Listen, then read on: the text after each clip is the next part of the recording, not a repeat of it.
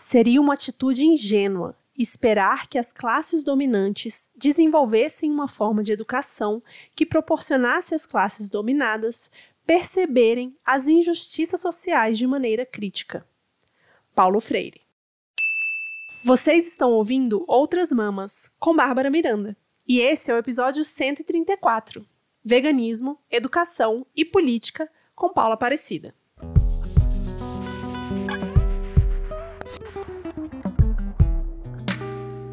Paula Aparecida, da Zona Norte de São Paulo, professora da rede pública do Estado há mais de 12 anos, foi conselheira do Sindicato de Professores, co-deputada estadual na Alesp e agora é candidata a deputada federal pelo PSOL de São Paulo e vegana. Paula, seja muito bem-vinda. Depois a gente se encontrar, né, tanto nas ruas em São Paulo, nas manifestações. Eu fico muito feliz de receber você aqui. Já estava nos planos para a gente receber há muito tempo, para a gente conversar sobre várias pautas que são importantes, mas esse ano específico, né, de eleição, a gente tem poucos candidatos falando sobre esses temas: veganismo, educação, política e tudo isso junto, né? E aí, antes de começar mesmo as, as, perguntas, eu queria que você contasse um pouquinho da sua história e a sua relação com o veganismo, como começou e por quê, como que você chegou até aqui. Ai, Bárbara, eu tô agradecida de estar aqui também, porque faz tempo, né, que a gente é isso, a gente se encontra em vários lugares e etc. E esse podcast ele foi muito importante, né? tem sido importante para muita gente, é, tanto vegana quanto não, se politizar, né? congregar, unificar as lutas. Então, eu agradeço aí estar aqui com você Obrigada. hoje. Minha história. A minha história, ela começa com a minha avó, Dona Diva, é uma retirante nordestina, doméstica, que veio para a periferia de São Paulo, participar do movimento popular, né, veio morar aqui e acabou participando do movimento popular, da Igreja Católica, da Teologia da Libertação, e foi uma liderança né, comunitária aqui na região, construiu também o Partido dos Trabalhadores. Eu, quando eu nasci, ela já estava há um tempo nesse, nesse movimento, e aí eu comecei a participar junto com ela, ir nas reuniões, em todos os processos que eu podia, eu me enfiava, e desde criança, então, eu comecei a participar da vida política do próprio Partido dos Trabalhadores aqui na região, aqui na Brasilândia, né, na periferia de São Paulo. E aí vem de berço, assim, essa necessidade de, de colocar os trabalhadores no poder. Aí com 14 eu decidi sair do PT, para o PSTU, por perceber, né, que o PT tinha é, abandonado os movimentos sociais, os movimentos de luta mesmo, pelo menos aqui eu via na Brasilândia o que acontecia, era só para eleição, era um projeto político de poder por fora mesmo dessa organização popular. Entrei para o PSTU, é, fiquei um pouco de tempo porque tinha alguns problemas aqui em casa e minha família não gostou muito de eu sair do PT para o PSTU com 14 anos, foi bem complicado, né? Depois participei também de atos do Passe Livre, para manutenção do Cefam, que era uma escola técnica de formação de professores, que a gente ganhava uma bolsa de estudos, foi fechada depois pelo PSDB, né? O ataque deles à educação é sistemático e sempre foi. Uhum. E aí entrei na Universidade de São Paulo, na USP, na Letras, comecei a participar do movimento estudantil, fui diretora do centro acadêmico, organizei as manifestações lá no curso de letras contra as reformas neoliberais do governo Lula, né? A gente levou só meu curso seis ônibus aí para Brasília para manifestar contra a reforma da Previdência, a reforma universitária e todo, todas aquelas políticas neoliberais. E participei também de ocupação de reitoria, de piquete, de greve dentro da universidade, fora, levando o movimento estudantil para fora para apoiar a greve de professores e outros tipos de mobilizações políticas, né?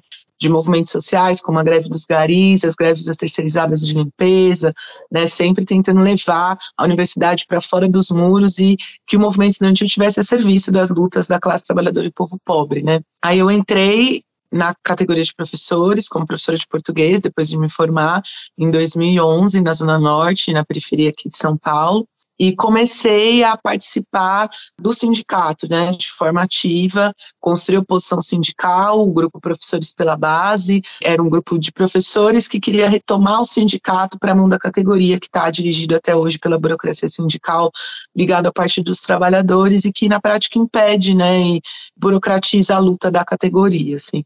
A partir daí também organizei grupo de mulheres põe rosas, com professoras, mães, estudantes, a gente tinha reuniões quinzenais na periferia da Zona Norte, eram reuniões o dia inteiro, que a gente comia, lia Marx, Lenin, discutia os relacionamentos, era uma coisa muito complexa e interessante. Que legal. É, nesse processo de professora, construir os comandos de greve na, na Zona Norte unificados, entre professores do Estado e da Prefeitura, que nunca tinham acontecido, né, as categorias, cada uma no seu lugar, separada da luta, também conseguimos construir um comando regional unificado também com os Correios, com os trabalhadores dos Correios em greve na região, foi também um marco, é, meus alunos ocuparam a escola em 2015 e eu estava lá o dia inteiro ajudando esse processo de organização do, do, movimento da juventude. Em 2016, a gente organizou assembleias populares dentro da escola, retomar a escola através do conselho de escola, mudar ela mesmo, né? Abrir biblioteca, organizar e ter um processo de participação comunitária muito forte, né? Eu, eu entrei, eu esqueci de falar, entrei em 2000 e Ai, meu Deus, eu participei da fundação do PSOL em 2004, 2005, mas acabei só recolhendo assinaturas, entrando no partido, mas logo depois eu me aproximei do, da LERC, que é a Liga Estratégia Revolucionária, Quarta Nacional, e depois do MRT, que virou o Movimento Revolucionário de Trabalhadores, a galera do Esquerda Diário, fui da direção desse partido um tempo, é, e saí definitivamente dessa organização em 2017, e aí eu fui convidada a ser uma das co-candidatas da proposta né, de, de mandato coletivo da bancada ativista representando a educação.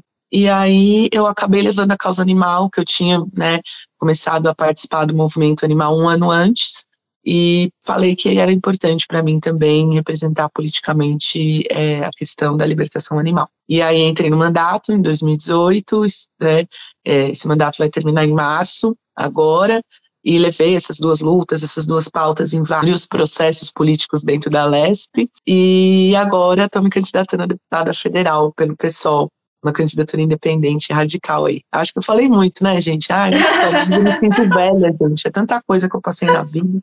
Você fez muita coisa, né? Não necessariamente tem a ver com idade, mas também pode ter. E com relação ao veganismo, né? Como que foi que você virou vegana? Olha, uma história super engraçada, assim. Eu acho que eu até falei com o Beron esses dias, que a gente fez uma live, falei que eu nunca vi é, alguém ter virado vegana pelo mesmo motivo que eu. Então, se você descobrir, por favor, troque ideia comigo pra gente se relacionar. Eu me tornei vegana, assim, em 2015, durante as ocupações de escola, tinha alguns alunos eh, e também um outro professor que nem era vegano, vegetariano, e eu até cheguei para eles e falei assim, ó, falei, é o seguinte, eu acho esse negócio aí legal, mas eu não consigo abrir mão do, do meu bife, entendeu? Eu gosto de comer animal morto, assim, não sei se eu usei essa palavra, mas quando eu lembro, me vem assim, essa expressão. E entre 2015 e 2016, 2015, na verdade, tinha marcado um curso de massagem tântrica, porque eu tinha me interessado nessa questão em chegar mais profundamente na minha sexualidade, entender como ela funciona, uhum. os traumas e os processos que têm a ver com a minha expressão sexual. Só que eu marquei, e aí meus alunos ocuparam a escola. Eu desmarquei a bicha da massagem tântrica, porque eu falei, eu tenho que morar aqui com eles nessa escola. E aí, início de janeiro de 2016, teve o curso de massagem tântrica. E eu fui fazer o curso. E não, vou resumir porque é engraçado, né? Essa parte do curso de Tantra, como é, se vira, pesquisa aí online. Mas, é, num dia ele falou: não coma carne. Eu falei: ninguém mexe com a minha dieta. Quando eu, eu tomava ayahuasca, nunca parei de comer carne, nunca fiz a dieta que eles pedem, porque eu era do contra, né? Se parece que tá mandando eu fazer alguma coisa, eu não faço, porque eu não gosto de ser mandada. Aí eu fui lá, comi o bifão antes da massagem, fiz a massagem depois, e eu fiquei em outro estado, assim, um estado tipo de conexão com tudo, com cada formiguinha, com a árvore, com as pessoas na rua, tava tudo assim, num, nossa, gratiluz, namastê total. E terminei o curso, não comi durante o curso mais nada de, de animal, aí quando eu cheguei em casa, à noite, eu abri o freezer, eu olhei aquele bando de bicho morto, assim, eu falei, nossa, isso aqui não é comida. E não consegui mais. Eu falei, gente, o que eu vou fazer agora? O que eu vou comer? Ai, meu Deus, fiquei desesperada. Aí eu liguei, eu tinha dois companheiros na época, liguei para um companheiro, ele falei, ai, Vini, mano, eu não vou mais comer carne, eu não consigo mais abrir esse negócio aqui, e não é comida, não sei, não me sinto, né, na relação com essas coisas. Aí ele falou assim, ó, oh, eu já fui vegetariano, eu fico com você. Aí eu falei, ai, que ótimo, então depois você vem aqui a gente organiza tudo isso. Aí eu liguei pro meu outro companheiro, aí eu falei, olha, França, é isso. Aí ele falou assim, não existe vegetariano. Eu falei assim, como não existe vegetariano? Aí ele falou assim, só existe vegano. Eu falei, mas como só existe vegano? Ele falou, ovo e leite é vegetal? Aí eu fiz assim, caralho, e agora, vou ter que virar vegana. E aí, eu tava de férias né, no trabalho, Vini era professor também, né? E aí a gente começou a ver todos os documentários, assim, todos, todos, todos. Cowspiracy, Forks vs. Knives, o, o Terráqueos. Nossa, a gente chorou, chorou, ficou desesperado. Aí foi o negócio, aí eu contei pra minha mãe, imagina, ficou louca. Falou, você vai morrer, porque eu, eu fiz cirurgia bariátrica em 2007. E quando eu fiz, o médico dizia, se você deixar de comer carne, você morre, literalmente. Minha mãe ficou com isso na cabeça, meus pais estão achando que eu ia morrer, falaram que eu sou maluca, como assim de um dia pro outro, que eu fico fazendo essas mudanças, que, pelo amor de Deus. Aí eu arrumei uma, uma nutricionista tal, vegana, que tinha experiência com cirurgia bariátrica, levei minha mãe, aí fui acalmando todo mundo, mas eu fui assim, de um dia pro outro. E eu lembro que eu peguei a minha geladeira, meu freezer, joguei tudo num saco plástico, falei, mãe, leva lá para minha tia, leva lá para a família, porque acabou. De um dia para o outro, assim, foi desse jeito, meio doido, né? E aí eu comecei a estudar e ler, aí eu falei, não, é isso mesmo. Então foi, foi espiritual. É, essa é novidade aqui no Outras Mãos. Acho que ninguém tinha contado uma, uma história de uma massagem tântrica que levou ao veganismo. Mas para você ver, né? Cada pessoa tem a sua jornada. Elas não se repetem, podem ter algumas coisas parecidas. Então, se você tem uma, uma experiência igual a da Paula, manda mensagem para ela e compartilha pra gente ficar sabendo de mais pessoas que tiveram esse tipo de experiência. Já, já vi gente falando da ayahuasca, já vi gente falando de outras coisas, mas a massagem tântrica foi a primeira. muito bom. Bom, você falou muito, né, sobre uh, a sua experiência como professora e sua, vi sua vivência na periferia. E teve uma fala muito marcante do Ciro nesses últimos dias, né, do candidato à presidência, Ciro Gomes, que circulou aí na internet. Essa, ele, ele, manda mal constantemente, né? A gente sabe, a gente que acompanha há um tempo já sabe, mas sempre tem umas coisinhas a mais que a pessoa se supera, né? E ele falou que alguma coisa, alguma coisa que ele estava explicando, ele falou que as, as favelas não entenderiam, as pessoas da periferia não entenderiam que aquilo era uma discussão muito é, refinada para essas pessoas. E por mais que o próprio nome, né, que a gente dá para esses locais, essas regiões, coloca essas pessoas à margem da sociedade, a gente sabe que são a base da nossa sociedade, né? As periferias são a base e elas são o centro de todas as discussões políticas, porque elas dizem as discussões políticas que a gente tem dizem respeito a todo mundo, especialmente as pessoas que moram nas periferias, porque eles são os que mais sofrem. E você vive isso, viveu isso, né? E como professora, você tem uma longa experiência com isso também. Eu queria que você falasse um pouco como que é assim, a, a importância do movimento estudantil, especialmente do movimento estudantil e periférico, que você acompanhou nesses últimos anos. Você já contou bastante da sua experiência, como que ela foi acontecendo, da sua vivência, mas eu queria que você falasse um pouco mais dessa força do movimento estudantil. Eu também fui de, de centro acadêmico muito tempo, de movimento estudantil, de ocupação de reitoria, mas eu venho de uma classe média, né? É outro, é outro rolê. É, primeiro eu quero dizer que essa questão de periferia, a periferia é muito complexa, é muito diversa, né?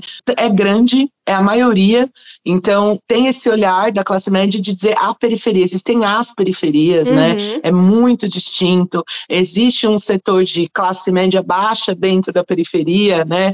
Existe a pobreza miserável dentro da periferia, existe quem lucra dentro da periferia, ganha muito dinheiro e acaba depois saindo da periferia, seja com os mercados que tem, os tipos de comércio, porque como é muita gente, gira muita grana também.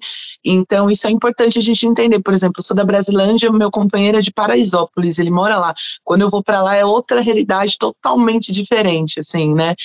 E eu acho que essa questão do, do, do pedagogia, né, de, de, a periferia não entende, é porque a gente está num sistema capitalista que reproduz essa visão, essa divisão entre trabalho manual e trabalho intelectual, e de fato, para a classe trabalhadora e povo pobre, não sobra nem tempo para ter esse trabalho intelectual, para poder pensar, pensar na sua própria vida, pensar na vida coletiva, é trabalhar para comer, comer para trabalhar, aí bebe uma cervejinha para descansar, vai na igreja para pedir bênção para o dia seguinte. Então, eu acho que a questão fundamental é que existe sim essa dificuldade de entendimento de coisas complexas e abstratas da periferia, mas isso é por conta de uma divisão social do trabalho, de uma falta de tempo, de recurso, de possibilidade, de oportunidade de poder de fato pensar sobre o mundo e não só usar suas mãos para fazer seu trabalho, seu suor para fazer o mundo funcionar. Né, a gente ainda reproduz uma lógica escravocrata. E sobre os estudantes, a periferia, a escola pública, a melhor coisa da vida de ser professora é ter contato com a juventude periférica de quebrada. Eu já fui professora de inglês de uma galera, tipo, do Morumbi, de Genópolis, assim, e eu sofria um pouco, sabe, de ser tratada como a empregadinha deles, por não parecer eles, por não ser de onde eles são, por estar ali é, prestando um serviço, né, eu estava ali como um processo de passar um conhecimento, de, de né, favorecer o crescimento deles enquanto indivíduo, mas é, é tudo nessa lógica capitalista. Eu odiava. E ter contato com a juventude de quebrada da escola pública é ter contato com a potência revolucionária da periferia, porque a juventude tem tempo. Eu falava para os meus alunos, eu falava assim, ó, vocês têm que entender que agora vocês têm a capacidade, entre aspas, de, de competir com, com, com, a burguesia em relação não a trabalho, a estudo necessariamente, mas inclusive politicamente. Porque o que falta para a classe trabalhadora é tempo, e vocês são os filhos da classe trabalhadora que hoje tem tempo, porque ainda não trabalham, ainda não têm filhos, ainda não tem uma casa para sustentar. Então, utilize esse tempo com é, muito discernimento, porque vocês têm que pensar a sociedade, a sociedade que vocês querem, o que, que vocês querem construir, o que é direito de vocês agora. Então é, é quem vai mudar o mundo, assim, a juventude da periferia. É quem tem essa, essa gana, esse fogo, essa vontade, essa, esse negócio de estar sem medo mesmo do sistema, sabe? De ir para cima das elites, dos ricos, dos grandes capitalistas, sem estar é, domesticado pelas negociatas, pelos acordões, pelos planos estratégicos maravilhosos de quem tem experiência e diz que sabe o que vai acontecer, porque se essa galera soubesse o que vai acontecer, a gente estava em outra situação, né? Porque é golpe em cima de golpe da classe trabalhadora do povo pobre. Sim. É recuo em cima de recuo, é a pedagogia da derrota que nos ensina a ser derrotado e a aceitar a próximo acordo com as elites. E a juventude não é assim. Eu lembro das ocupações de escola, os alunos indo para cima da burocracia sindical da POS que queria negociar por cima deles, que queria pedir para eles ir embora porque achava que não era para ficar, sabe? E eles não, sai fora, entendeu? Você me deixa aqui. E inúmeros processos de mobilização que eu vi na periferia, no assassinato do Douglas, a gente organizou lá em 2014, se eu não me engano, uma manifestação em toda a região com a juventude, querendo ir para cima da polícia, e falar, chega, né, os black bloc, os black blocs de 2013 eram os meninos de quebrada, eram no meu, entendeu? Você via lá menino preto, de short, de chinelo, quem tá afim de se enfrentar com o sistema, quem tem um programa para o fim da polícia, porque você fala o fim da polícia para a classe média, Ai, mas quem que vai é, me proteger quando eu estiver na Paulista, entendeu?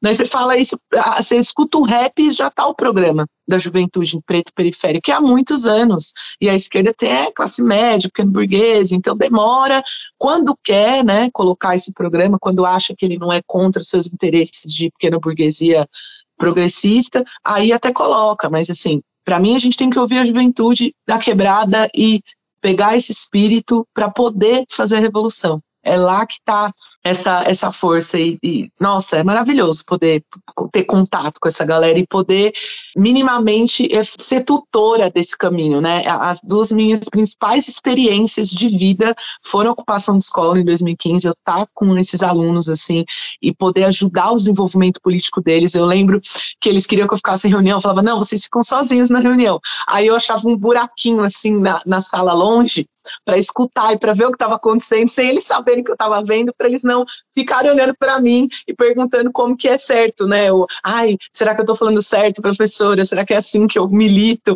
E eu, aí eu chegava neles depois e falava, ó, paz entre nós, senhores, chega de treta.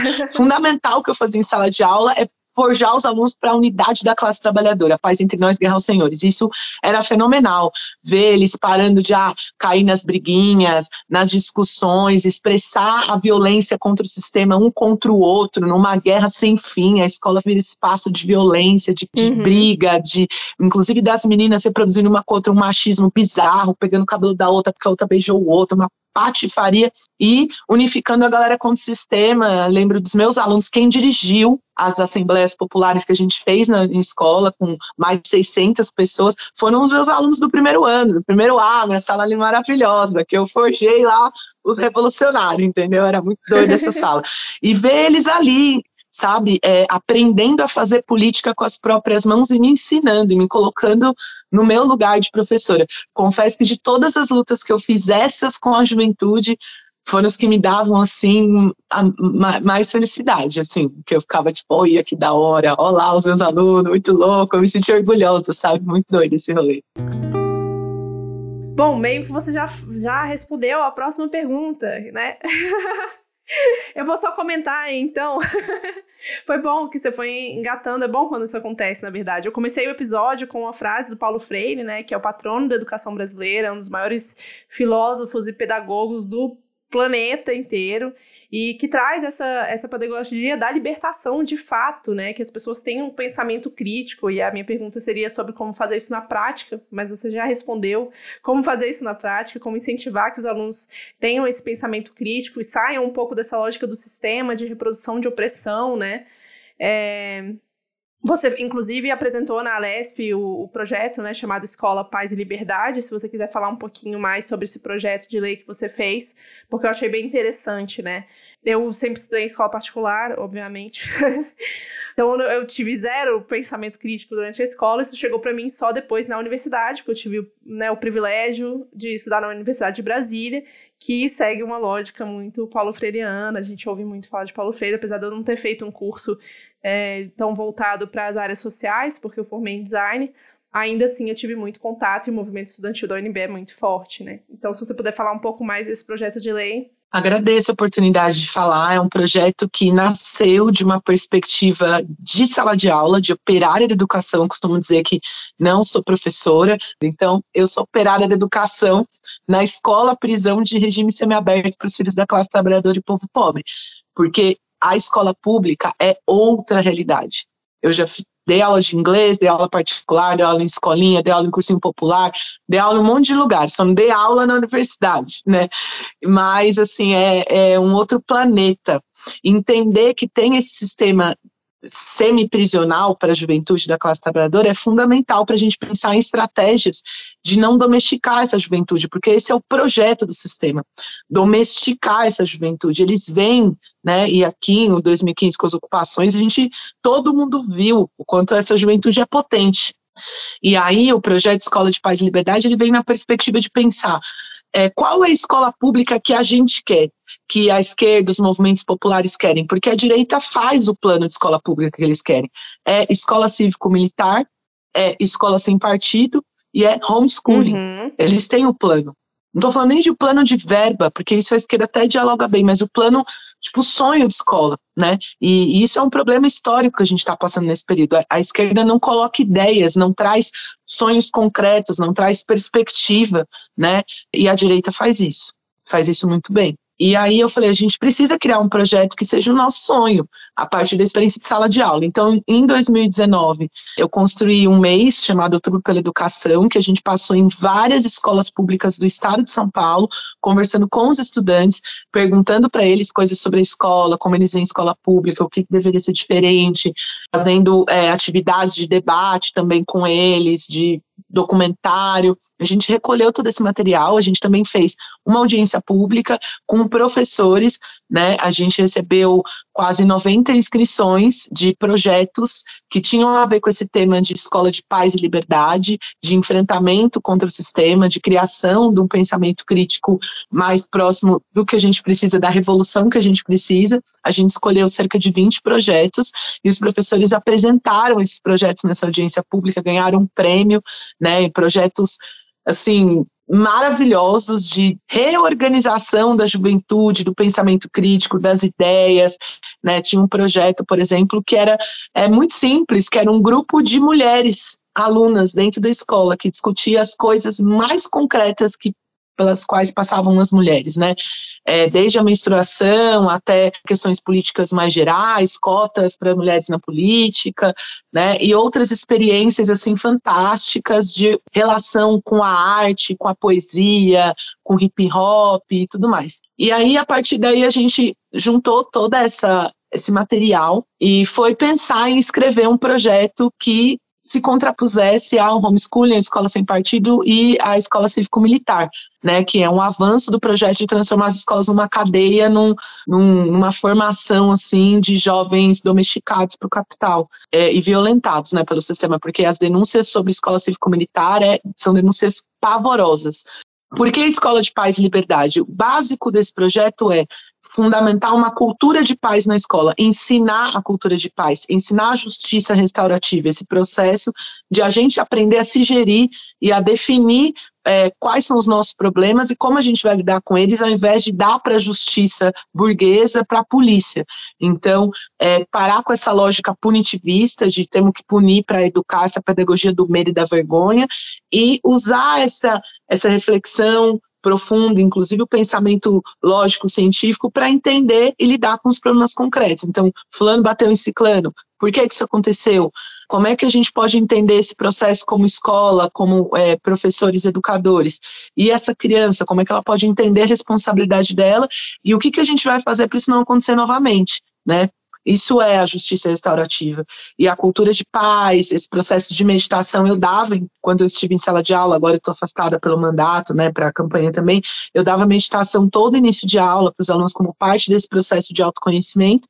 Então, a cultura de paz e a liberdade. A liberdade pautada pelo conselho de escola determinar o fundamental do currículo que aquela escola consegue implementar e todas os, as atividades escolares. O que, que eu quero dizer com isso? Liberdade para a gente poder discutir, inclusive, os temas polêmicos, né?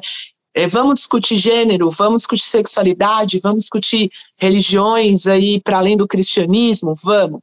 Vamos votar isso no conselho de escola, chamar a comunidade para trazer o pai e a mãe que tem aquela posição que a gente discorda, que a gente acha que é preconceituosa, para dialogar dentro da escola, para a gente, inclusive, arrancar o nosso povo da domesticação bolsonarista e da ideologia né, é, conservadora, no diálogo, tete a tete, usando a escola como esse elemento de educação coletiva. Então, ensinar assembleias, a fazer assembleia, a escola ser gerida mesmo, de fato, pelo conselho, por assembleias populares, né, e ter essa liberdade de temas, garantir que nenhum tema é proibido, que ele precisa ser aprovado para ser debatido com a comunidade pelo conselho, e ter esse lugar de liberdade dentro da escola, que hoje já não tem né, Escola Sem Partido conseguiu deixar um medo dos professores e dos alunos, como se os alunos pudessem ser seus inimigos e levassem aí é, alguma denúncia sobre o que falam, e trazer essa unidade mesmo dentro da escola, de essa democracia popular, para a gente se alinhar contra o sistema e não deixar o sistema nos dividir. É basicamente isso o projeto. É, na prática, como realizaríamos o nosso sonho, assim. Ai, muito legal, Paula. É muito bom ouvir você falando sobre isso, assim. Eu acho que. Será que você foi a primeira professora que veio aqui? Talvez. Se não, uma das únicas professoras. E é muito bom ouvir você falar, assim. Minha mãe é da rede pública aqui do Distrito Federal, tá? Numa escola militarizada. Minha sogra também foi professora durante muito tempo, tios também, enfim, eu tenho outros, outros familiares que são da rede pública, é sempre muitas, muitas histórias e é sempre muita luta, né? Tenho uma família de professores, na verdade. Vários professores na família, é muito interessante ver isso. E é muito interessante esse projeto de lei, né? E eu queria te perguntar, inclusive, sobre o projeto de lei com relação ao veganismo, né? Porque a gente sabe que dentro dessa democracia burguesa que a gente vive, democracia muito entre aspas aqui, essas leis elas têm, têm um limite, né, de alcance, porque a gente sabe que negociar com, com o agro é assim, não existe negociação. Essa é a verdade, né? E toda vez que aparecem projetos de lei em defesa dos animais, a gente sabe que também vão para pets, né? Como foi o caso daquela lei que foi sancionada pelo Bolsonaro em 2020, dentro da lei de crimes ambientais, que aumentou a pena para violência contra animais silvestres, diz a lei, que é contra animais silvestres, domésticos, nativos ou exóticos, mas a gente sabe que só funciona para doméstico e muito com cunho racista de penalizar somente pessoas que já são é, marginalizadas, racializadas, né? E aí viralizou aquela foto do cachorro colocando a patinha, assinando documento junto com ele, teve um monte de meme, e a discussão fica muito nesse, nesse, nesse papo de pode ou não pode, é legal penalizar ou não, é crime, não é. E na verdade é uma coisa muito maior, porque os animais que mais sofrem, a gente como vegano sabe disso, são os animais que são ditos para consumo, né? É, vacas porcos e galinhas e como que a gente consegue, essa é uma pergunta minha, inclusive, assim, sempre foi, como que a gente consegue fazer leis, é possível fazer leis para proteger esses animais ou é só uma coisa bem estarista, sabe? Então, Bárbara, muito legal você trazer esse debate. Já tive esse debate em lives até com advogados veganos do movimento da causa, né? Essa questão da criminalização é, em relação à, à violência, à exploração dos animais não humanos. Eu me considero antipunitivista, assim, não com mega arcabouço teórico do que é o antipunitivismo, porque de fato eu não tenho esse arcabouço, não li várias coisas sobre o assunto, etc. Uhum, eu também. Mas eu sempre me considerei assim, né? A política que eu fazia, organiz as organizações socialistas que eu militei, e para mim é, a justiça é uma justiça de classe, é uma justiça burguesa, uma justiça das elites, que usa o método de violência para educar a classe trabalhadora e o povo pobre, que é a maioria da população, a se comportar como ela quer. E a justiça, ela é um método de é, pedagogia para os mais pobres, porque tem recurso, não vai para a cadeia, ou muito dificilmente vai para a cadeia, ou vai por pouco tempo, e ainda para os presídios de melhor qualidade. Então, eu não acho que é uma alternativa o punitivismo, para nada. Eu, inclusive, considero que o movimento de mulheres, movimento LGBT, movimento negro, todos os movimentos têm essa atuada, não é só o movimento da causa animal. Então, eu entendo quando os ativistas da causa animal dizem.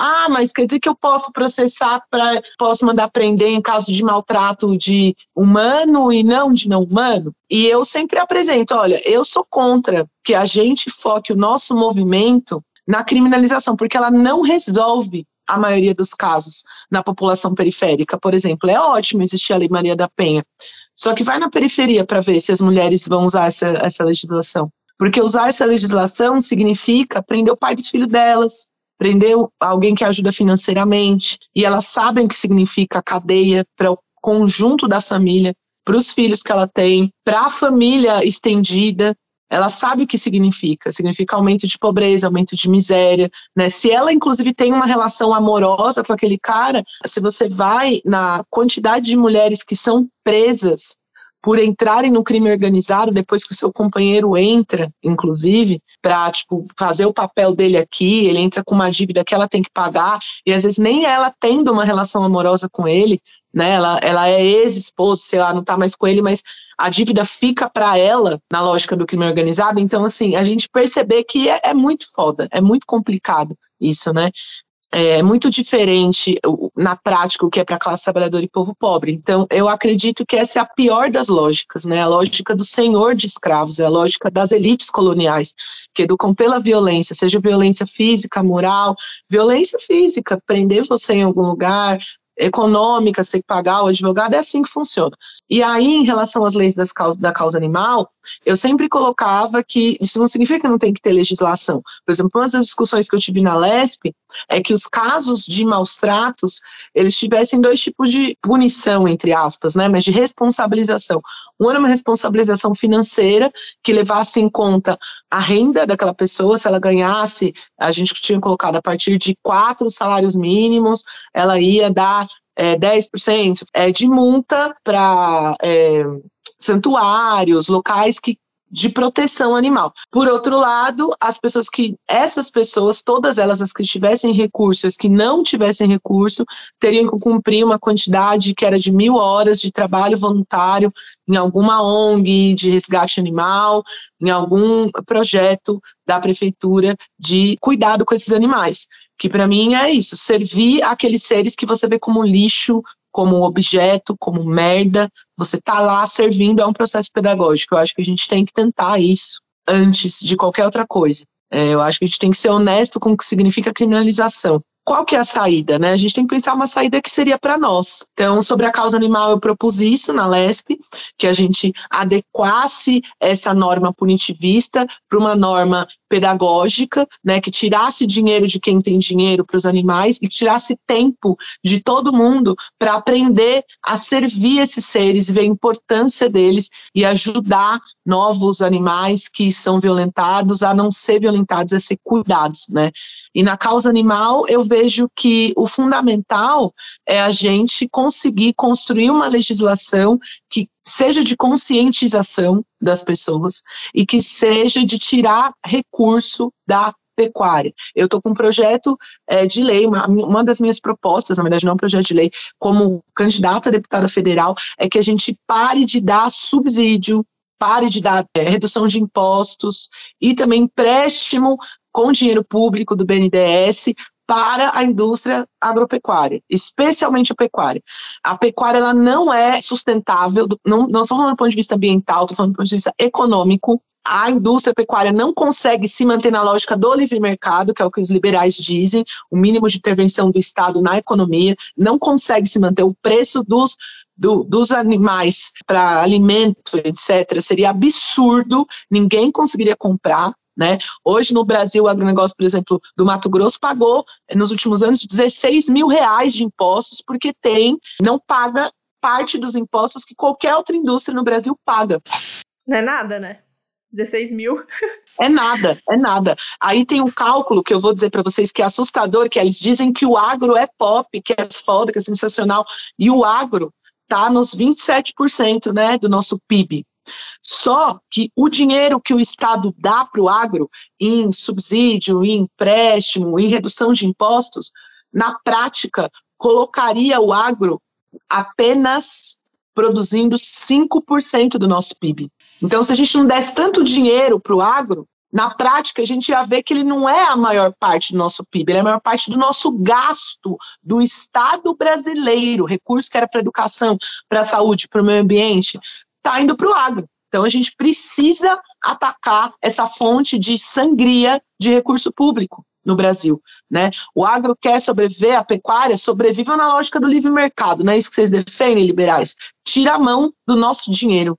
O dinheiro do Estado é nosso. Para mim, essa é, mano, atacar a indústria é o fundamental agora que a gente precisa fazer e ter criatividade, pensar em inúmeras leis para tirar o dinheiro público dessa galera e dificultar que eles consigam explorar os animais. Para mim é isso. Muito bom, Paula. E como que você vê assim, nesses anos todos que você está trabalhando né, na política, como que você vê a recepção das, das pessoas? Imagina que em São Paulo ainda é mais difícil, né? Aqui, aqui no DF também, porque em volta, né, o Goiás inteiro, Tocantins, né? Tudo é só soja. Antes de começar a gravar, eu estava falando para Paula que aqui em Brasília está um calor absurdo, não só pela seca da época, que já é muito calor, mas porque a cidade está inteira pegando fogo em volta, então a gente está com o céu cinza de fumaça, entra fuligem pela casa o dia inteiro. É uma semana muito ruim, é sempre a pior semana do ano, porque é a, é a semana que a galera aproveita para justificar colocar fogo nas coisas e falar: não, olha só, era seca, fogo espontâneo. Mentira, não existe fogo espontâneo. Quem quiser, volta aí no, no nosso episódio sobre a Chapada dos Veadeiros para entender melhor como que funciona esses incêndios criminosos. E eu queria saber como que é para você dessa experiência, se você viu um crescimento da discussão do veganismo, né? Porque em termos de mercado, quando a gente fala em termos de mercado, o veganismo tá na boca do povo, né? Tá todo mundo falando sobre isso. Mas e na política, tá rolando essa discussão ou não? É ainda uma coisa muito limitada? Eu acho que na política demora, né, para se expressar, uhum. porque é uma estrutura de poder muito patriarcal, né? Uma pirâmide muito fina, a pontinha da política é muito fina você junta a nata da fina flor do poder e do privilégio, pela esquerda e pela direita. Então, o processo demora. Eu vejo que é isso, é, tá, existe um, um, processo dentro da esquerda que eu acho mais interessante, né, que é um processo de legitimação do veganismo, do movimento é, contra a exploração animal, ah, mas ainda é um processo incipiente. O, que eu digo assim é porque ele é muito a partir de uma lógica estruturalmente especista. Eu acho que falta a esquerda entender que ela é estruturalmente especista, assim como é estruturalmente racista, machista, LGBTfóbica, precisa entender isso, né? Conceber essa lógica antiespecista como uma lógica revolucionária e que vai levar naturalmente a lógica antiespecista a uma relação de mais harmonia com os outros seres que vivem nesse planeta. E ter mais harmonia com os outros seres que vivem nesse planeta é, na prática, respeitar a mãe natureza, acabar com a lógica de lucro, né, de olhar e, e, tudo como recurso,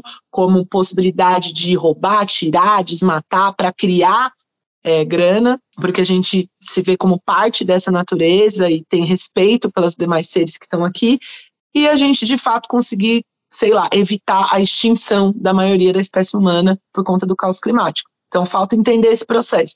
O que a esquerda está fazendo hoje é pegando pautas e temas assim específicos da questão animal, fazendo saudação, dizendo que a questão animal é importante, colocando a questão animal assim no meio de um negócio chamado tipo meio ambiente, né, que para mim é uma invisibilização, né? E eu acho que isso precisa mudar. Acho que o próximo passo é a esquerda que tá, a esquerda vegana que está dentro das organizações de esquerda parar de ter vergonha de colocar a luta antiespecista na frente. Né? Não basta ter veganos que, quando abrem espacinho para falar de meio ambiente, quando abrem espacinho para falar de alimentos orgânicos, se coloca como aliado da, dessas lutas. Isso não é antiespecista. A gente precisa fazer um combate, e um combate que não, não fica violento, mas explicitar em todos os lugares que a gente está o que são os comportamentos especistas e pensar uhum em política pública, mas também em demanda do movimento social, que embarque o antiespecismo, né? Porque a gente não pode naturalizar esse processo de olhar os seres que estão aí como coisa, objeto, produto, a serviço, porque a gente está reproduzindo um pensamento que é a base do pensamento racista né? Que é olhar um outro ser, colocar ele num lugar inferior e por isso você poder dominar e controlar e fazer o que quer com aquela vida. Eu estava falando para as pessoas, no limite, olha, a gente está olhando, a gente está deixando que a humanidade ou que os nossos companheiros de luta olhem a, a porca, a vaca, a fran, o frango, como a burguesia olha a gente. A nossa pele não é retirada os nossos músculos, nossos órgãos não são comidos. Mas eles olham para a gente com esse desprezo de ser inferior, ser que está à disposição dos meus desejos, das minhas vontades. Dano colateral, não importa se vive ou se morre. E aí, né, é foda. Se a gente tratar outro ser aqui que merece existir, tanto quanto a gente, desse jeito, a gente só está reproduzindo a maneira como as elites querem, como elas pensam. E chega. Para mim, essa libertação da consciência é uma libertação fundamental para a gente criar a nova sociedade que a gente quer. Porque se a gente não tem minimamente ela estruturada na nossa mente, nas nossas ações cotidianas, ela nunca vai vir a gente sempre vai estar tá lutando contra a agenda das elites, né? E eles sempre vão estar tá vencendo, porque a gente nunca vai ter a nossa proposta. A gente sempre vai reduzir os danos da proposta deles, de redução e redução de danos já era espécie humana nesse planeta, pelo menos a maioria da população que não é as elites bilionárias que estão tentando ir para Marte. Ai, muito legal, Paula. Muito obrigada. Foi muito bom te ouvir. Dá aí seus recados finais, antes de eu dar os meus recados finais aqui para os ouvintes de outras mamas. Fala aí suas palavras finais que você quer falar e fala um pouco da sua candidatura. Ai, gente, eu agradeço, Bárbara. Suas perguntas é, foram muito boas, né? Sempre gosto Obrigada. de pensar sobre, fizeram pensar sobre assim coisas que às vezes a gente não pensa tanto, né? Essa última reflexão, por exemplo, faz tempo que eu não falo sobre isso.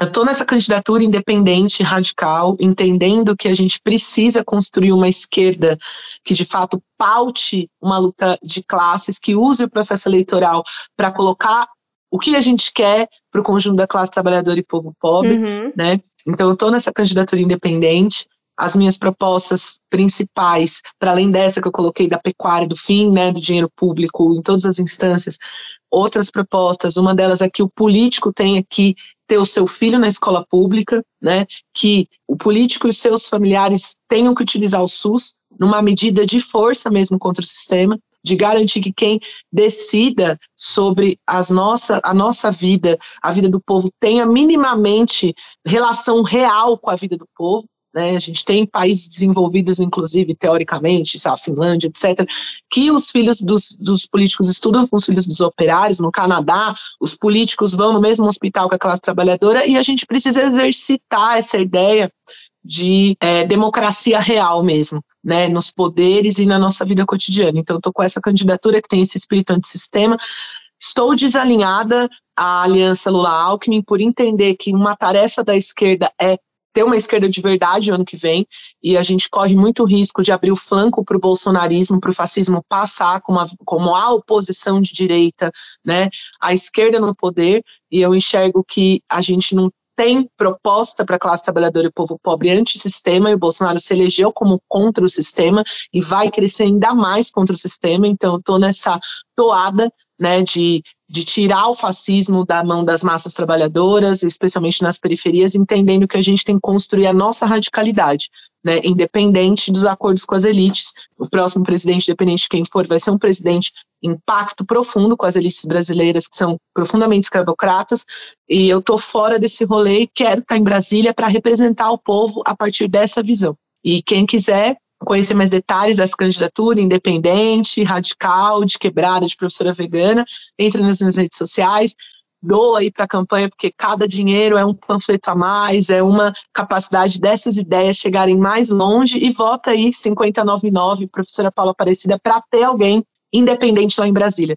A maioria das pessoas que podem escutar os outras mamas provavelmente vão votar no Lula, talvez algumas na Sofia Manzano, no, no Péricles, na Vera Lúcia, né? Independentemente de quem você votar, inclusive em especial para as pessoas que vão votar no Lula, é importante ter alguém de fato de esquerda sem estar tá pactuado nesse projeto. Infelizmente, Sim. mesmo no meu partido, o PSOL, a galera tá pactuada nesse projeto. E uhum. se a uhum. gente ficar preso no sistema, acabou. Então, a minha candidatura é uma candidatura de resistência mesmo, para causar lá em Brasília no É importante, é importante, né? Eu, eu mesma já declarei meu voto, vou votar no Lula, porque, enfim, é, é escolha pessoal, mas nas CLs, né, para deputado, para senador, eu estou buscando as candidaturas mais radicais para governador, porque é o que a gente tem para fazer agora no momento. Então, busquem essas candidaturas aqui no DF. Quem está buscando uma candidatura da, da periferia para distrital tem o Max Maciel, que é uma pessoa incrível, vale muito a pena. É, a coletiva indígena, que também está aí resistindo demais, né? Eu já falei dela no último episódio com a Sônia também, nosso último episódio que foi com a Sônia. Então, busquem essas candidaturas, porque é muito importante ter essa, essa radicalidade, né? A, a esquerda, de fato, radical, para conseguir bater de frente, né? A esperança aí do Lula é de pelo menos ter um pouquinho de diálogo, só um pouquinho. que a gente sabe que é difícil, mas é, é essa limitação que a gente está nesse momento muito crucial. Eu também acredito que o bolsonarismo ainda vai crescer muito, né? A gente está vendo esse crescimento do extremismo, assim, da radicalidade da direita, da violência no, no mundo todo, né? Agora as eleições na Itália também está sendo desesperador acompanhar. Então, é isso. A gente está tentando fazer o que pode dentro do que a gente consegue, né? E que bom que tem você aí em São Paulo para bater de frente. Muito obrigada, Paula. Foi ótimo te receber aqui. E, ah, eu que agradeço. É, a gente se vê aqui em Brasília ou em São Paulo em breve, tá bom? Um beijo. Beijo. Tchau, querida. Tchau. Gente, agora momentinho final. Eu vou tentar fazer sempre esse, essa parte de recados finais, né? Como vocês puderam perceber, esse é o primeiro episódio que eu gravo sozinha aqui no Outras Mamas e eu confesso que eu fiquei muito nervosa. Não só insegura, né? Assim, óbvio, eu sei que eu dou conta de fazer o trabalho, mas é sempre era sempre bom ter a Thais do meu lado para poder se apoiar quando uma ou outra tá um pouco mais insegura, tá, tá em dúvida com alguma questão ou não teve muito tempo de estudar. Mas a Paula foi uma convidada ótima. Gostei muito de conversar com ela, a gente já se conhecia pessoalmente, então ter ela aqui no Outras Mamas foi muito, muito prazeroso. E contando com o episódio passado, que foi com a Sônia Guajajara, nós tivemos esses dois episódios com candidatas a deputadas federais pelo estado de São Paulo. A intenção aqui nunca foi fazer é, uma propaganda política de determinados candidatos, mas a gente quis trazer essas duas pautas que foram muito importantes para a gente, tanto, tanto a questão indígena quanto à questão periférica e do veganismo e como essa é, sobre essa educação política, né? Que foi a pauta que a Paula trouxe e ela mesma que veio conversar com a gente sobre isso. A gente sabe que a gente está num momento muito delicado politicamente falando, e nessa reta final é muito importante a gente ampliar essas candidaturas. Nós não teremos mais outros episódios com candidatas, porque também quando sair um episódio novo, já vão ter passado as eleições, pelo menos o primeiro turno, né? E Tomara aí que role tudo no primeiro turno mesmo. Mas, como eu falei anteriormente, nos episódios ainda com a Thaís, vai mudar um pouquinho o formato. É, não vai ser só esse formato de entrevista. Os episódios ficarão um pouquinho mais curtos, né? Porque eu fazendo sozinha, editando tudo, é um pouco mais complicado. É, agora eu tenho um assistente para me ajudar, pelo menos com a parte de e-mail, contato com algumas pessoas. Então eu queria dar as boas-vindas aqui à Estela, que vai fazer parte agora do time Outras Mamas. E tudo isso só é possível graças ao apoio de vocês, tanto no Apoia-se, como na Aurelo, como por Pix. E para quem é ouvinte da Aurelo, vai sim sair episódio exclusivo esse mês, tá? E os meses seguintes também. Eu já estou preparando o episódio da próxima semana e eu acho que vocês vão gostar demais. Uma coisa mais é, reflexiva, mais introspectiva minha, de coisas que estão acontecendo aqui dentro. Além disso, eu queria dar um último recadinho, que é uma coisa muito importante. A gente sempre pauta aqui quanto é difícil ser mulher podcaster, estar neste mundo que é muito masculino. E a gente quer apoiar outros projetos que enalteçam mulheres podcasters. E a Aline Hack, que já esteve aqui em Outras Mamas, está lançando uma campanha para a publicação de um livro sobre podcasts com outras podcasters maravilhosas aqui da Podosfera. Então, esse projeto está sendo tocado pela editora Blimunda, que ela deu partida a uma campanha de financiamento coletivo para lançar esse compilado Feminismos e Podcasts na qual vários podcasts narram as suas vivências dentro da produção de conteúdo e da trajetória acadêmica, porque sim, tem mulher falando de podcast na academia, nas universidades. E é para falar sobre podcast de uma forma diferente do que a gente vê normalmente no mercado de comunicação mas como uma forma de militância, uma fonte de pesquisa e ferramenta pedagógica além de servir de incentivo para outras vozes na luta contra o machismo, o classismo, o racismo e a LGBTfobia. É, quem contribuir com a campanha de financiamento coletivo vai ter acesso ao livro como recompensa e também é possível contribuir sem aquisição do exemplar no campo só quero apoiar. É só entrar em benfeitoria.com barra projeto barra feminismos e podcasts. E é isso, é, ficamos por aqui hoje e até o próximo episódio. Beijo!